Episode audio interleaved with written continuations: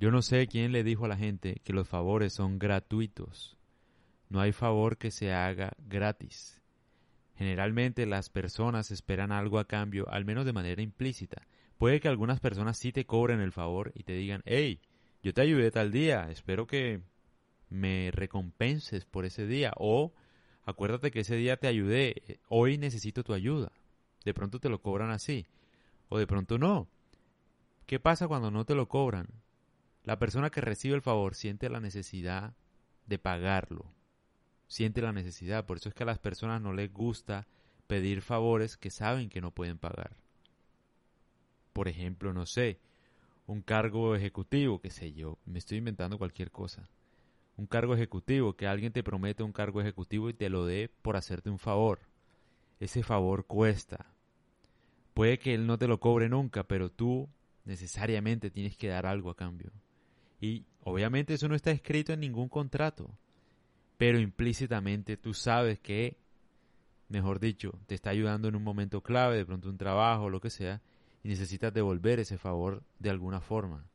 No sé si puede ser cualquier forma, o sea, no sé si con otro favor a cambio, con una invitación a cenar, con cualquier tipo de cosa, o sea, tú intentas de alguna manera devolver el favor y él no te lo está cobrando, pero tú lo vas a hacer no sé, le haces un... Le invitas una botella, le das un regalo, un reloj, qué sé yo, o sea, hay, hay muchas formas. Y no te lo están cobrando, ¿no? Así es como funciona.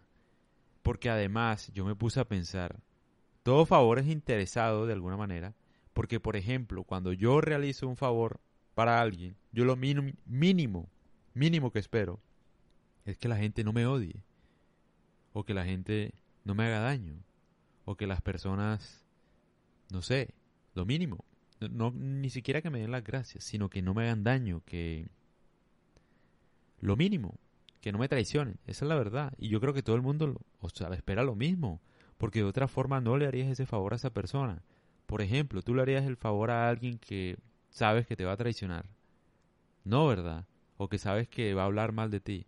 ¿Cierto que no? Entonces implícitamente tu favor no es desinteresado sino que hay un interés de por medio, así sea mínimo, que es evitar que te hagan daño. Hay un interés. Entonces, todo tipo de favor tiene un costo y uno debe medir bien cuál puede ser ese costo para saber pedirlo o no pedirlo, porque uno no sabe cuáles son las intenciones de los demás, ni si te van a cobrar el favor directamente. Puede que por firmar, no sé, porque te dieron un puesto, porque le caes bien al jefe o lo que sea y te hizo el favor y el jefe es tu amigo, etcétera. Esa persona sabe que te dio un favor bastante grande, ¿no? Que es conseguir un empleo. Y en algún momento, puede que no, obviamente, puede que no, pero generalmente podría cobrarte ese favor cuando esté en apuros, cuando la empresa necesite algo, qué sé yo, con una firma, con alguna cosa, o sea, te va a sacrificar a ti por ese favor que le hiciste. Te va a utilizar. Por eso es que uno debe pensar muy bien siempre todo a largo plazo. O sea, tratar de pensar qué vida quiere uno a 10 años, 20 años, para tomar cualquier decisión, porque uno no sabe cuál es la consecuencia real de pedir un favor de ese tamaño, ¿no? Como un empleo. Uno no sabe de qué manera se lo van a cobrar.